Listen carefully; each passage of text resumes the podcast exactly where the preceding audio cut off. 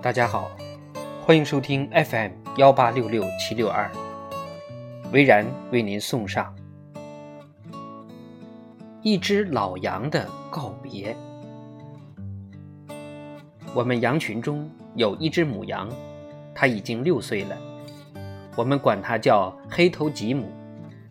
它已经生了二十二只小羊，而且几乎每胎都是两只，还有一胎三只。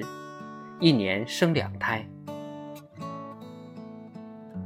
它生了羊，不像别的母羊有拒捕的现象。它每次都是把自己的孩子照料的好好的，又肥又壮，直到它们长大。记得有一次，黑头吉姆把孩子生在草原上了。那天刚下了雪，风又大，他把两个孩子生在草窝子里了。由于风雪大，谁都没有发现它，直到回到墓圈后，清点羊的时候，才发现黑头吉姆不在了。我们打着手电钻入茫茫的黑夜笼罩的草原，风雪弥漫，大家对找到它没有什么信心。正在彷徨间，听见了它微弱而焦虑的叫声。循着他的声音，大家找到了他。只见他用肚子紧紧贴着他的两个孩子，那两只冻得瑟瑟发抖的羊羔。我们把他的孩子装进羊包里背了回来，他们母子三个都得救了。在羊群里，黑头吉姆是公勋羊，所以有时就格外对他。偏口一点，它的奶水就格外充足，它的羊羔也格外肥壮。按照它的情况，它还会生八到十个孩子。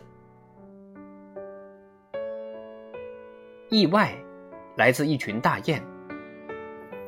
由于我们牧场挨着闪电河，那年雨水大，河水在我们草原上形成了一片湖。夏天，大雁来了。晚上住在湖水边，就有人生了歹心，下了毒药去毒那些大雁。我们哪里想到湖边的毒饵，照例赶羊去湖边放牧。不幸的是，黑头吉姆吃了毒饵，他感到了痛苦，他跑到木工跟前叫唤，木工不知道他在说什么，于是他突然冲出牧群。独自朝着墓圈奔跑，木工不知道发生了什么，也跟着他往回走。只见他奔回墓圈，找到他的两个幼崽，让他的幼崽吃他的奶。两个幼崽吃饱了奶，他倒在了地上，绝望地叫着，声音是那样凄惨，两只眼里不停地流着泪。我们围着他，兽医也赶来了。但大家一点办法也没有，他中毒太深，谁都帮不了他。他就那样叫着，声音越来越小，但还是那样期盼着什么。我们把他的两个孩子抱过来，他不叫了，伸出鼻子去嗅他的小羊，嗅了几嗅，低下头去了。我们都为他流了眼泪。后来，我们安葬了这个伟大的母亲。